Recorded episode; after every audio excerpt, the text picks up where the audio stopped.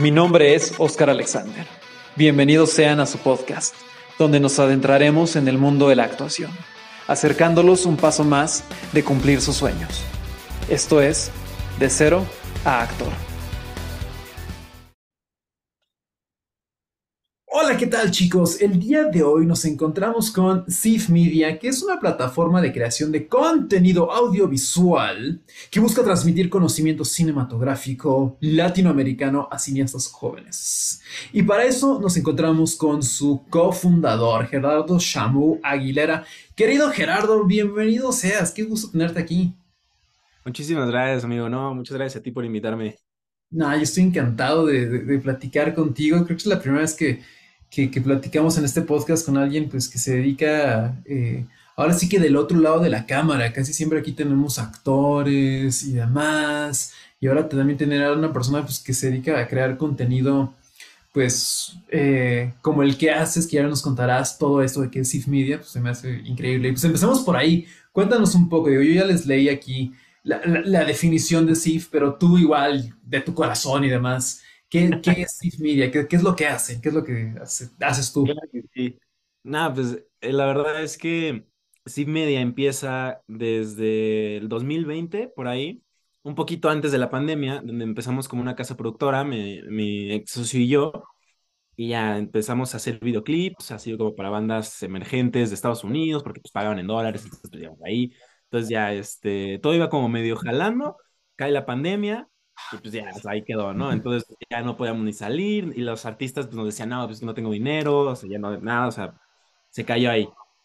Entonces, pues como la mitad del mundo en pandemia, empezamos a hacer un podcastcito eh, ahí justamente de, de, cine realmente, ¿no? Donde decíamos, no, pues vamos a invitar aquí a amigos que hacen foto, amigos que hacen sonido, amigos que hacen diseño, producción, producción y todo esto como para que platiquemos un poquito de eso y ya, realmente ahí estábamos como juntándonos un poquito, hablando y todo. Eh, empezamos en YouTube y de repente empezamos a tener invitados más padres, realmente, o sea, como más este, pesados, ni siquiera empezamos como a crecer tanto en views, pero pues yo me pude acercar a personas más eh, importantes en la industria, por ejemplo, ¿no? Que entrevistamos a Nicolás Ellis, que es el ganador del Oscar por Roma, que lo produjo, este, a Bárbara Enríquez, Alfredo Altamirano, que también son este, nominados al Oscar igual, este, el que ganó también el Oscar, eh, Carlos Cortés. Entonces, pues de repente ahí empezamos a entrevistar a varias personas y me empecé a ver que había una oportunidad de networking muy importante a solamente escribirles y decirles, hola, ¿quieres, como, ¿quieres platicar conmigo? como, como ahorita estamos nosotros, ¿no? Que la primera vez que nos escribimos fue como, oye, ¿quieres hacer un TikTok? Y ya, lo armamos. Entonces, pues, pues justo como que empecé a ver como esa facilidad realmente de, de que estamos ya muy conectados. Entonces, pues ahí empezamos a, a revisar un poco cómo estamos ya como industria, ¿no? O sea, platicando ahí con las personas que pues, ya están mucho más del otro lado, eh, pues, estábamos comentando un poquito sobre pues qué es lo que hace falta, sobre si el apoyo, sobre si le echamos la culpa al, gobierno o no, sobre si, o sea, muchas cosas, ¿no? Que pues es lo que ronda mucho en el cine, tal vez no solo mexicano, sino latino, pero pues es lo que, lo que pues siempre se pregunta la gente, ¿no? O sea, de quién es la culpa, por qué no se ven, por qué eh, preferimos ir a ver Avatar a ver una película mexicana. Pueden ser muchos factores, ¿no? Realmente muchos factores. Pero uno de los principales que nos dimos cuenta eh, fueron dos realmente. El primero es que hay, o sea, si, si bien hay bastante conocimiento teórico de este es el movimiento de cámara, este es el, eh, no sé, el emplazamiento, así se escribe un guion, ese es como todo. La primera vez que salimos al set, no vas a dejar mentir, es hacia otro mundo, o sea, lo que te aprendiste así en la escuela, de repente sales al set, a los madras, o sea, es, es diferente, o sea, es totalmente, distinto. Entonces, pues, pues realmente nos dimos un poco cuenta de eso, ¿no? Esa primera, ese primer paso como que sigue frenando un poquito el aprendizaje, o sea, no, no aprendemos de los errores ajenos porque los, los experimentamos por primera vez todo el tiempo, entonces es un círculo vicioso en donde aprendemos lo mismo una y otra y otra y otra vez entre generaciones, porque pues no se está aprendiendo tan fácil. Ahorita que pues ya es mucho más sencillo grabar con tu celular, hacer un cortometraje, realmente hasta una película, ¿no? Que se han hecho películas con celulares, que se han hecho películas con cámaras muy pequeñas, ya con presupuesto muy pequeño, pues realmente te empiezas a dar cuenta y dices, perfecto, o sea, ya puedo salir yo a hacer algo de cine, pero pues necesito salir a, a conocer cómo se hace, ¿no? De ahí empezamos a sacar un cursito en donde estamos aquí, por ejemplo, con varias escuelas, eh, diciendo qué es lo que yo aprendí la primera vez que salí al set, ¿no? ¿Qué es lo que yo aprendí desde que empecé hasta ahorita? Que te pueden servir tips chiquitos desde cómo desmontar la luz para que no te machuques con el, con el tripié, eh, con, el, con, con los fierros, de cómo eh, mantear, de realmente cómo sacar la, la producción adelante cuando no tienes tanto dinero, porque realmente así empezamos, ¿no?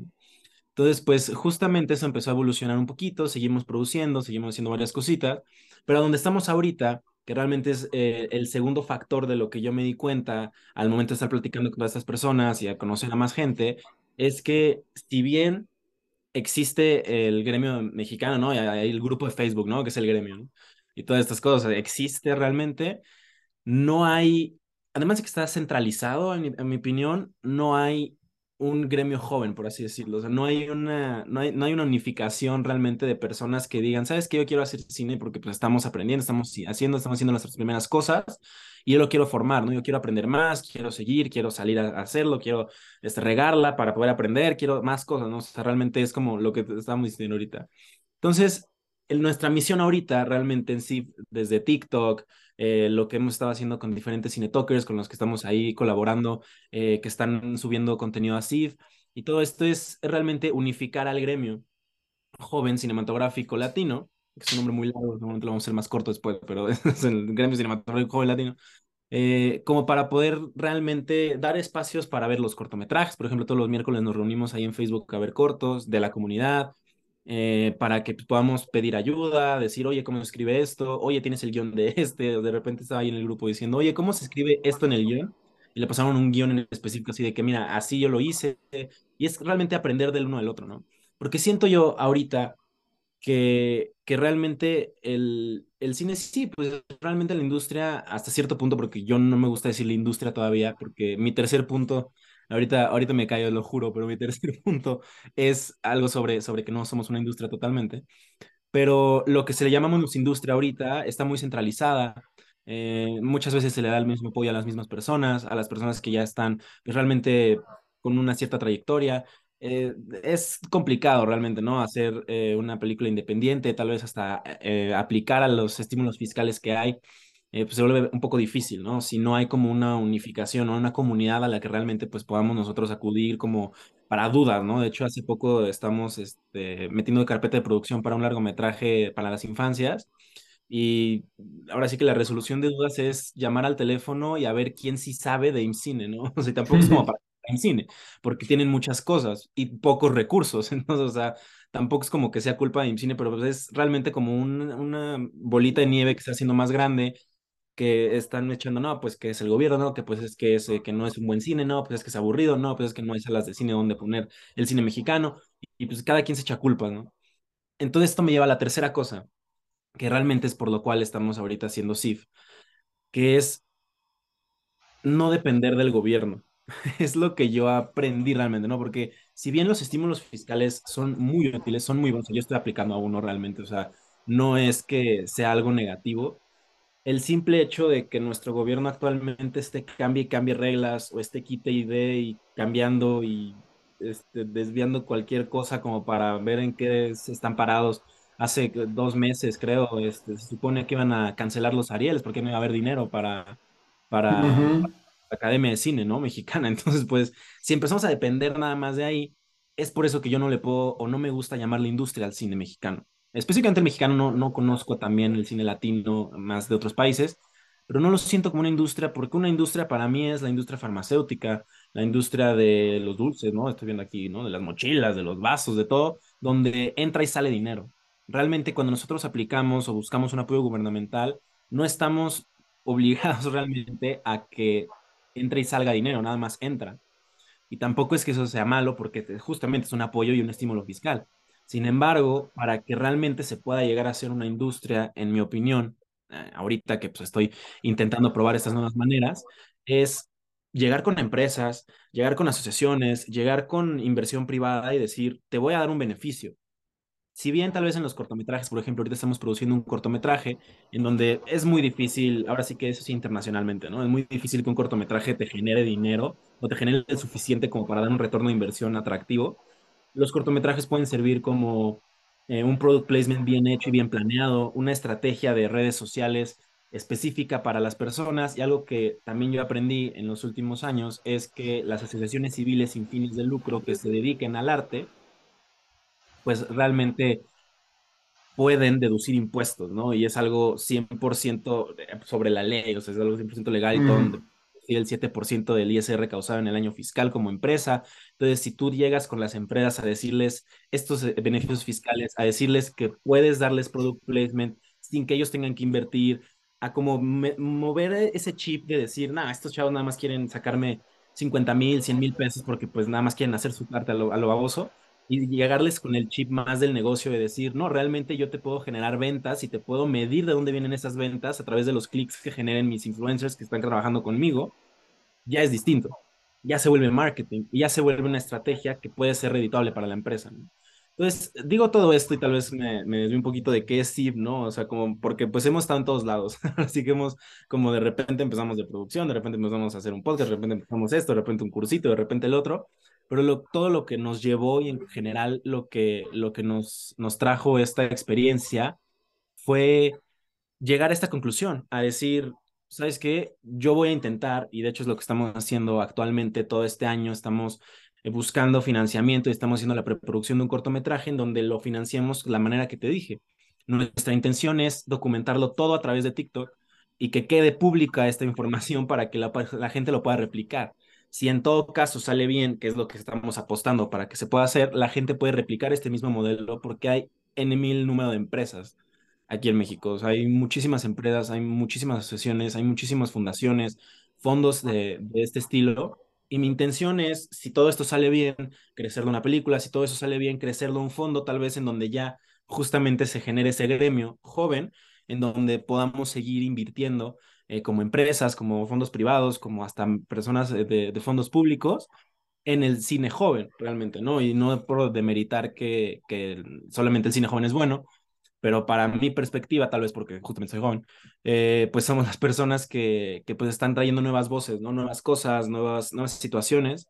Y algo alarmante para, para mí personalmente es que eh, los cineastas mexicanos y los cineastas mexicanos empiezan a figurar realmente a partir de los 30 cachos, 40, ¿no? O sea, ya empiezas a conocer nombres como Tatiana Hueso, como eh, Alfonso Contreras, como Alfonso Cuarón, Iñárritu, El Toro, como este, todas, eh, todas estas personas, ya cuando pasaron una trayectoria y tú dices, ok, o sea, obviamente tampoco la, tu primera película va a ser este, la obra maestra, pero realmente siento que ahí hay como una brecha en donde tienes que picar muchísima, muchísima piedra como para llegar a donde están ellos y no es algo tan común como lo podría llegar a ser nuestro país vecino de Estados Unidos, ¿no? Que por ejemplo allá atrás veo que tienes un, póster de Whiplash.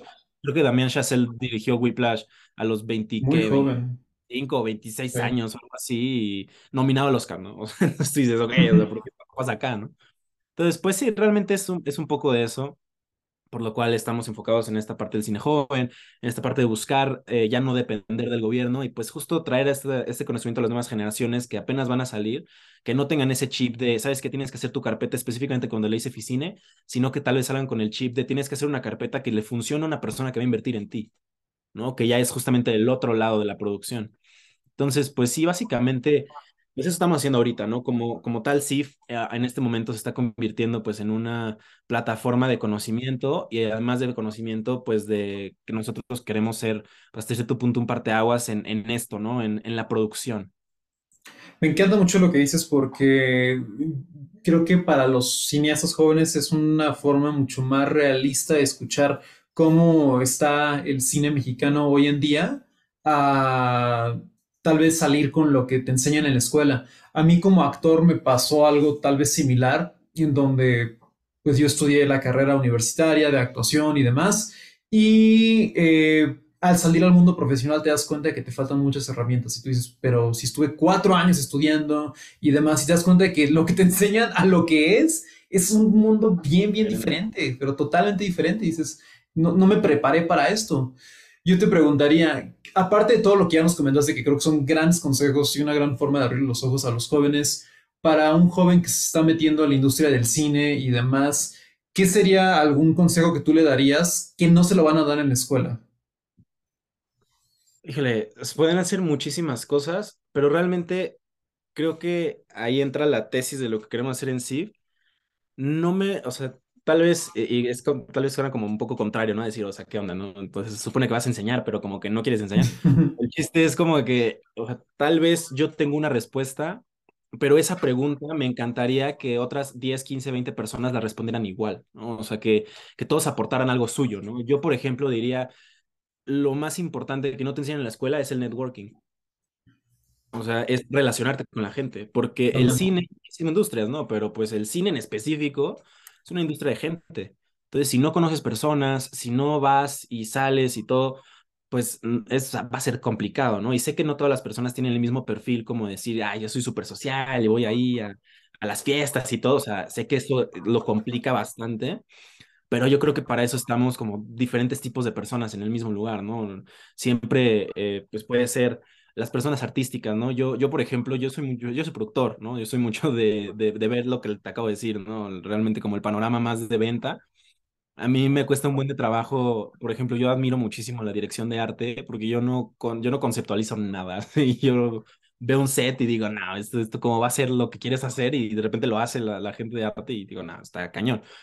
Pero justamente por eso, ¿no? Tal vez yo no necesito saber de arte o más bien no necesito saber hacerlo pero necesito a alguien que lo sepa hacer. Y viceversa, las personas de arte o las personas que ahorita, por ejemplo, ¿no? que mencionabas, los actores, eh, las actrices, pues necesitan de personas que sepan dirigir, que sepan escribir, que sepan producir, que sepan todo.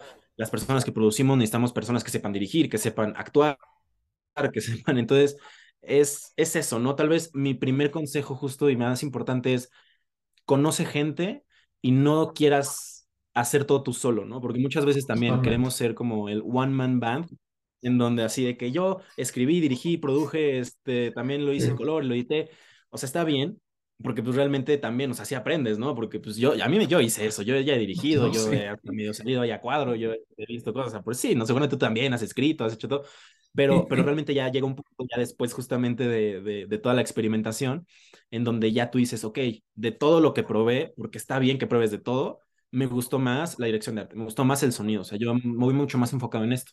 Y lo importante y lo padre de conocer a más gente es que la demás gente va a decir lo mismo en sus propias ramas. Y a mí me pasó justamente.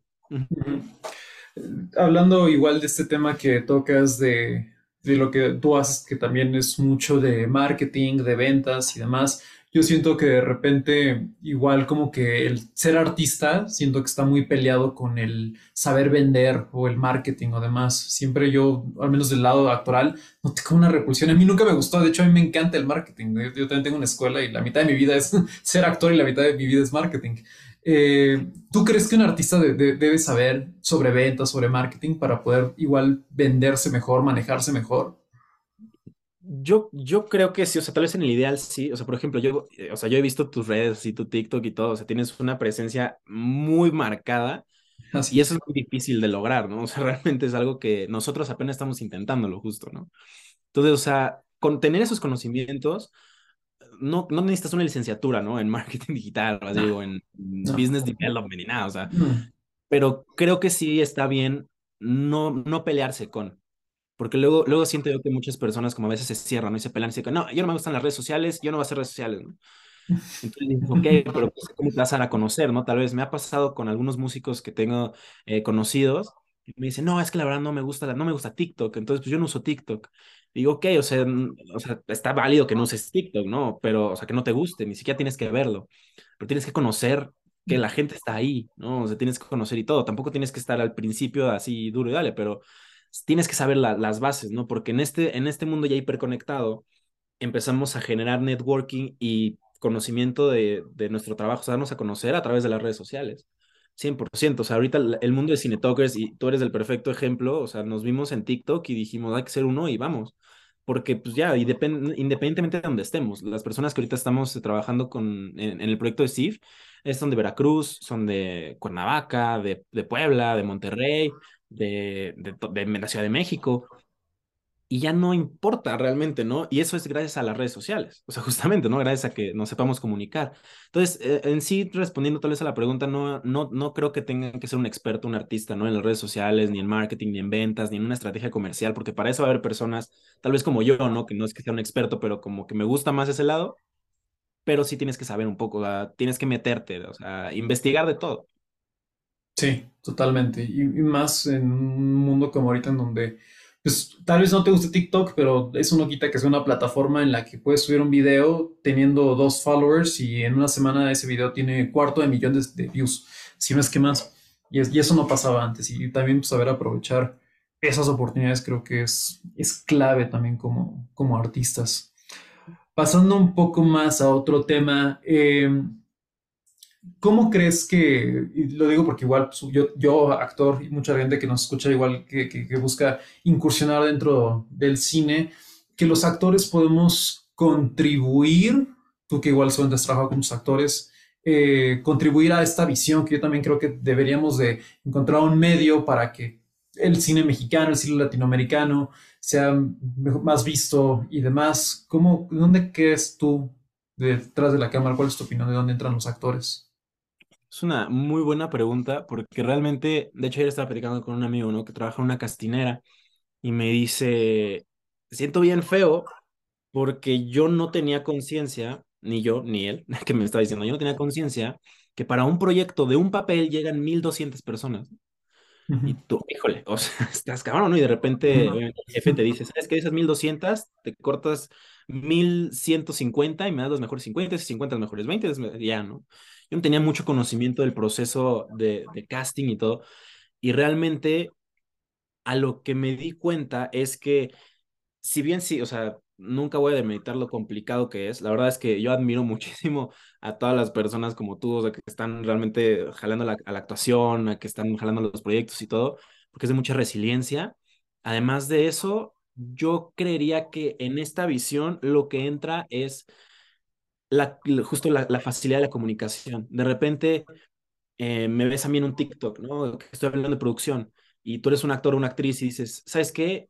Yo ya vi a este man en TikTok, eh, está hablando de que va a hacer un cortometraje o algo por el estilo. Le voy a escribir, o sea, le voy a decir qué pasa, o sea, ¿qué, qué hacemos? ¿Cómo te puedo ayudar? ¿Qué, o sea, qué, qué rollo, no? O sea, ¿qué, qué podemos hacer? O, oye, yo qué puedo ahí, o, o todo ese rollo, porque, por ejemplo, a mí nadie me ha escrito, de hecho, de, de esa parte de actuación.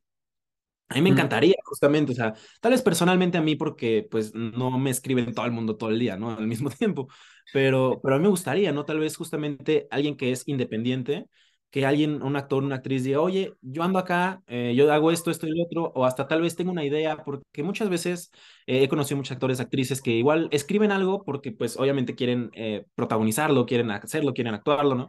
Tengo esta historia, ¿no? Te, te late, te gusta, podemos moverla por aquí, por allá y pues si realmente son tan resilientes, porque yo he visto que los actores y las actrices son bien resilientes y bien valientes en ir a todos los castings, también creo que dentro de todo esto podremos también llegar a recibir este tipo de mensajes, ¿no? De, oye, quiero actuar en un corte, oye, tengo esto, este proyecto, lo podemos hacer contigo. Eh, realmente lo que yo siempre recomiendo cuando buscas a alguien para hacer un proyecto es que tenga proyectos similares o como gustos similares, ¿no? Tal vez si es algo de ciencia ficción, y viste que esta persona hace ciencia ficción o sacó un cortito de ciencia ficción o todo, el, probablemente el que siga va a ser algo similar, ¿no? Porque pues está más de ese lado, ¿no? Si viste que es algo de drama, va a ser por el de drama, ¿no?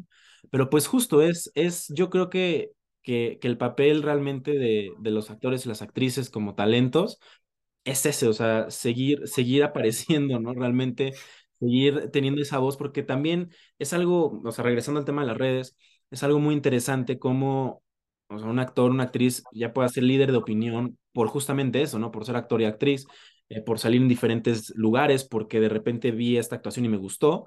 Entonces, pues es justamente fomentar eso, ¿no? Seguir hablando de, de la parte del cine, seguir hablando de esta parte de, de, del apoyo a las personas independientes, porque cuando se nos apoya a las personas independientes, se los apoya a todos porque ya podemos tener más trabajos, más papeles, más, más todo, ¿no? Entonces, yo creería que me iría por, por ese lado de, de la respuesta, ¿no? O sea, justamente el, el seguir moviéndonos y regresando al tema, ¿no? O sea, seguir compartiendo el arte y el reel y todo en grupos, hacer networking, escribirles y realmente escribirle a la gente. Me, ha impactado mucho cómo escribirle a una persona un mensaje. Puede que te conteste, puede que no, pero, o sea, para mí, en mi experiencia, las personas a las que le he escrito, ya que tienen muchos más seguidores o ya tienen mucha más experiencia o son ganadores del Oscar, el 85-90% me ha dicho que sí. Entonces, pues es eso, o sea, el no ya está, ¿no? O sea, pues ve por el sí y pelea él y búscalo, o sea, lo peor que te puede pasar es que no te contesten, ¿no?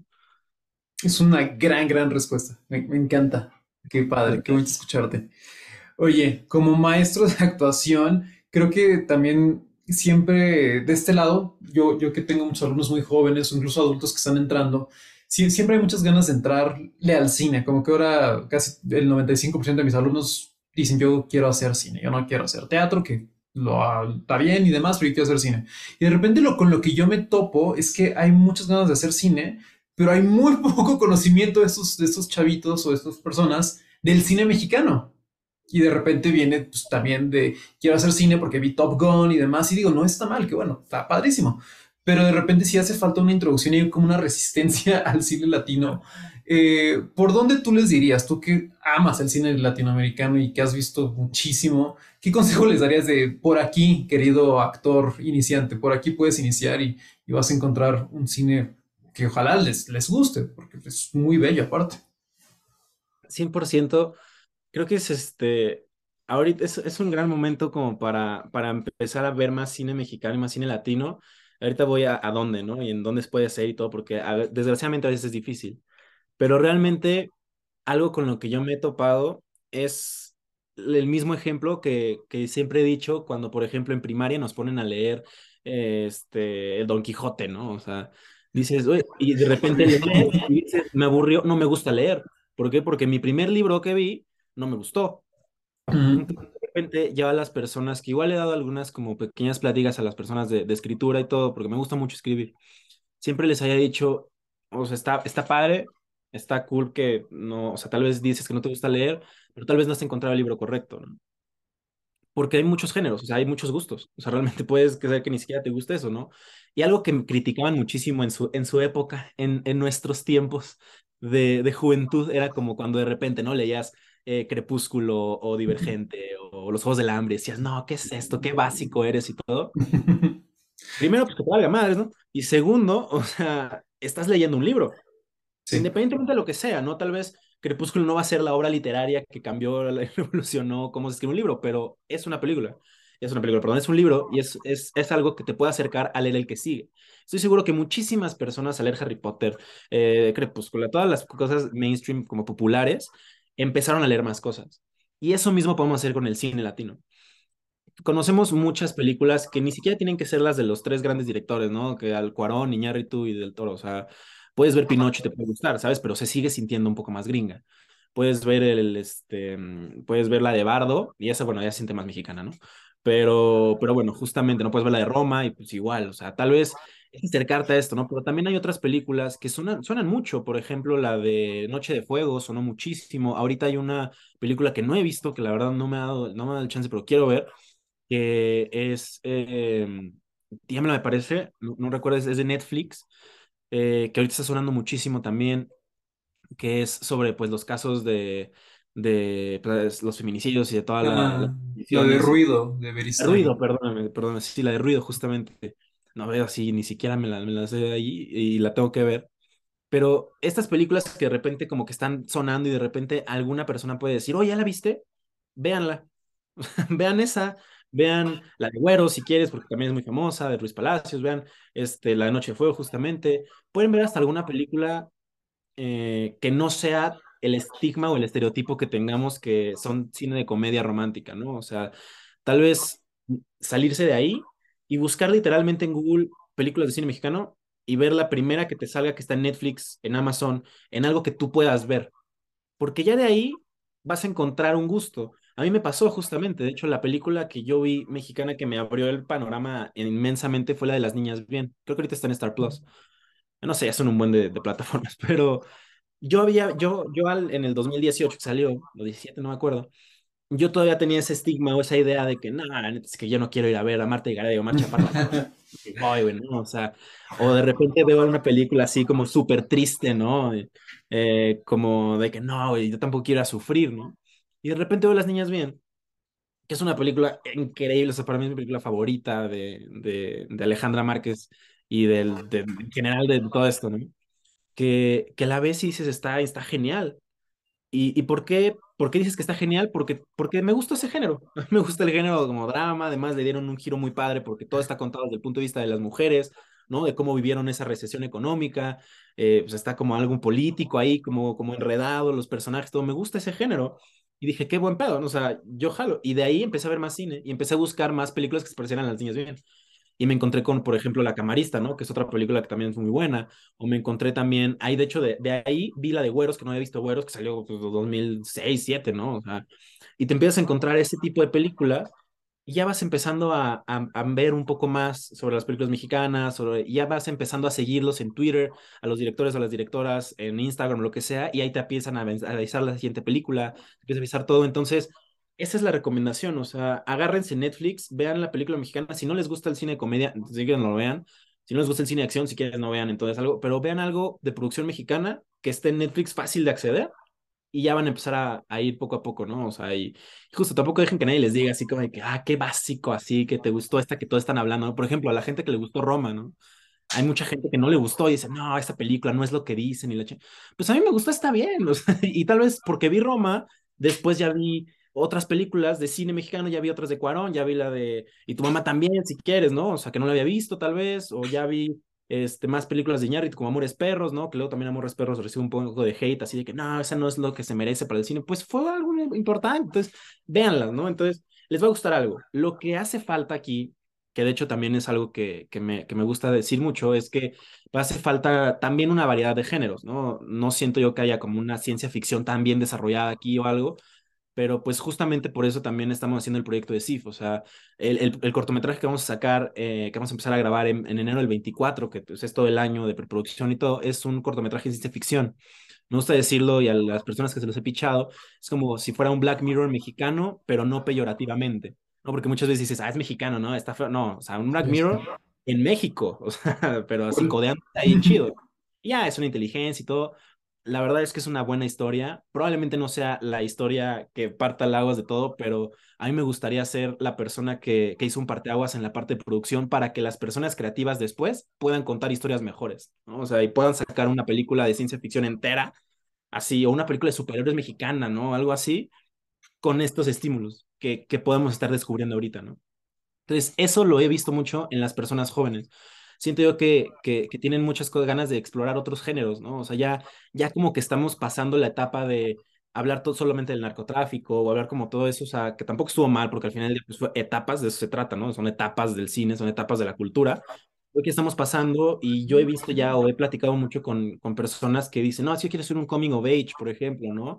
Yo quiero hacer cine infantil, yo quiero hacer cine de fantasía, yo quiero hacer ciencia ficción, yo quiero hacer otras cosas, y eso es lo más padre porque ahorita lo que está actualmente, pues es lo que tenemos, pero las personas que son más chicas van a buscar hacer otras cosas diferentes porque es, es, la misma rebeldía que se tiene en todas las generaciones, ¿no? En los 80 empezaron a escuchar rock, este, en los 70 perdón, empezaron a escuchar rock en algún momento, entonces pues ya de repente rebeldía, ¿no? En los 70 en el, género del cine, por ejemplo, empezó mucho la parte guerrillera, después en los 2000 Iñárritu, Cuarón y todas estas personas empezaron como a revolucionarlo diferente, ¿no? Ya no es guerrillo, ya, ya sabes, este cine dramático así de que sufres, ¿no? Como, como esta, estas películas, ¿no? De repente salió Marte Duele, que también es un hito en, en el cine. O sea, entonces de repente salieron otras cosas. Salió la época de los narcos, salió la época de los godines, salió la época, ahorita estamos saliendo de, la, de esta época como de comedia, y creo que estamos a buen tiempo, ¿no? Y eh, de, de, hacer historias diferentes. Entonces, a las personas igual, o sea, que nos escuchan y que son actores, actrices, y dicen, yo tuve una idea, ¿no? Así de repente, ¿no? Pues salen las ideas. Yo tuve una idea de algo de ciencia ficción, algo de fantasía y todo. Pues escríbanlo, escríbanlo, sáquenlo. Si no, si no, si no escriben ustedes o no tienen esa habilidad, porque sé que tampoco todos tenemos las mismas habilidades, díganle a su compa que sí escribe chido, o a su compa amiga que sí, sí, sí es chido, que lo escriban los dos, las dos, y pues, no sé, sácanlo, grábenlo y todo, ¿no? Eh, ahora sí, complementando tal vez la pregunta anterior, ¿no? De cómo también pueden contribuir, o se puede contribuir realmente desde la actuación, pues ahí está padrísimo, porque ustedes no van a tener que, si es un eh, corto así súper independiente, de por amor al arte, ustedes no van a tener que pagar actores, ya son los actores. Entonces, pues, salgan, salgan con su celular y grábense ustedes, ¿no? Es, pueden hacer cosas increíbles. Hay, hay personas que hacen cosas de, de solamente una persona, cosas súper creativas, cosas interesantes. Entonces, pues realmente es esto, ¿no?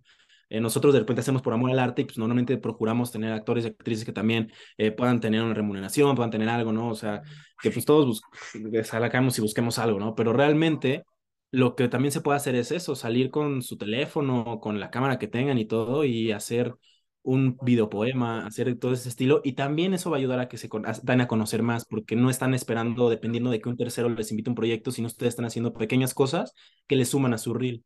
Entonces, pues, pues eso también es muy importante, creo, pero, pero, pero sí, realmente ya regresando a la pregunta inicial, eh, la mejor manera de, de descubrir dónde ver cine es, siento yo, actualmente en lo más popular o comercial, y de ahí te vas a ir metiendo poco a poco, ¿no? O puedes descubrir que ni siquiera te gustan tanto estos géneros, o no te gusta tanto lo que estás haciendo ahorita y quieres algo diferente. Puede ser. Pero el chiste justamente es eso, o sea, darles la oportunidad y, y verlas en plataformas, verlas en cines cuando estén y todo, o sea, películas ahí, eh, sé que muchas personas luego a veces se les complica mucho ir al cine por tiempos, por recursos, por lo que sea, eh, pues verlas ahí este, en las plataformas también en la casa también funciona. Al final del día, Netflix creo que sigue siendo la más popular y Netflix tiene bastante cine mexa, entonces creo que puede ser Amazon también, la neta, tiene muchas películas. Es un gusto platicar contigo, en serio es muy gozoso y creo que es muy enriquecedor. Yo te agradezco mucho y pues para cerrar, Igual invítanos, eh, dinos si hay algún curso de CIF, algún cortometraje que, que podamos, igual la gente que está escuchando, viéndonos, eh, ver, escuchar o demás. Claro, no, pues realmente lo que yo les invito es a que en Facebook escriban comunidad CIF y se, se metan al grupo. Ahí estamos haciendo realmente lo que te estaba diciendo, ¿no? Todas las miércoles de cortos, las preguntas, que las personas comparten sus videos. Si quieren compartir un cortometraje, escríbanos y digan, ¿sabes qué? Lo quiero proyectar y lo vamos a proyectar.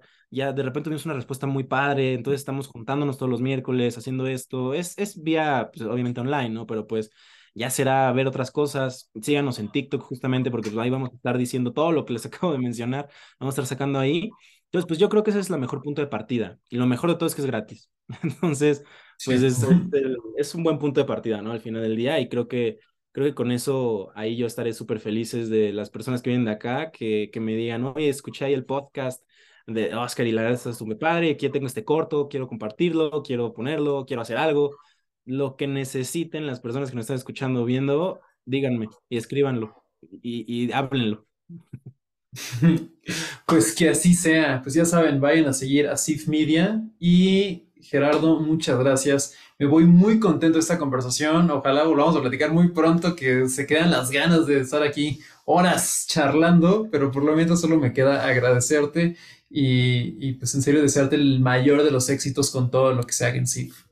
muchísimas gracias, amigo, de verdad. Y también muchísimas felicidades por todo lo que estás haciendo, por el podcast. Está, está, genial. O sea, realmente me, me, encantan estos temas, a mí me encanta platicar, ya se dieron cuenta, este, pero así me encanta hablar, entonces cualquier cosa igual que necesites, aquí andamos y pues que necesite cualquier persona. Muchas gracias, querido, nos vemos en la próxima.